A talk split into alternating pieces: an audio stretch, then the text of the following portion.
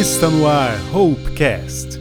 Muito bem, seja muito bem-vindo ao Hopecast número 9. Que bom que você está aqui para receber essa mensagem de esperança e ter o teu coração alimentado pela palavra de Deus. Meu nome é Pedro Itner e eu sou da Igreja Evangélica de Confissão Luterana de Itajaí. Existe um ditado que diz: quem canta, seus males espanta.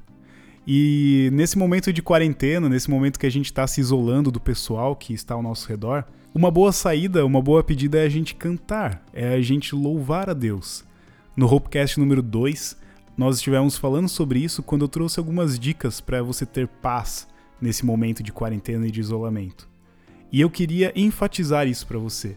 Se você me conhece, você sabe quanto eu amo cantar, o quanto eu amo estar louvando a Deus.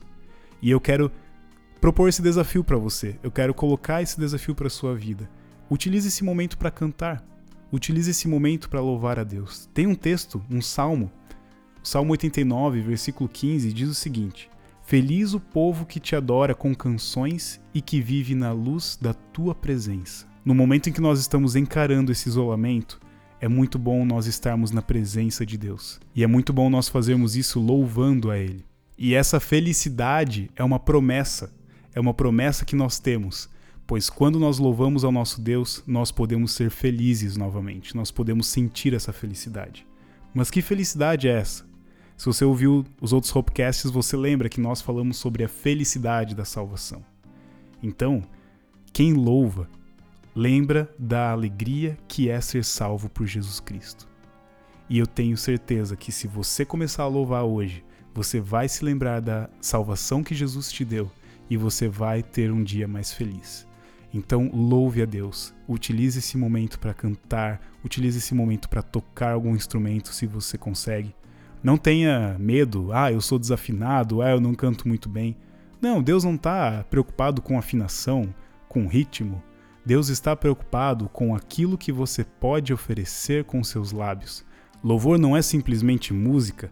Louvor é nós engrandecermos a Deus com a nossa vida, com as palavras que saem de nós, com aquilo que nós fazemos pelas pessoas ao nosso redor, pela nossa leitura bíblica, pela nossa oração, tudo isso é uma forma de nós louvarmos. Outro dia eu estive falando numa live no Instagram sobre louvor em tempos difíceis, e algo que eu gostaria de destacar aqui é que louvor nem sempre é música. Música é um dos instrumentos para nós louvarmos a Deus.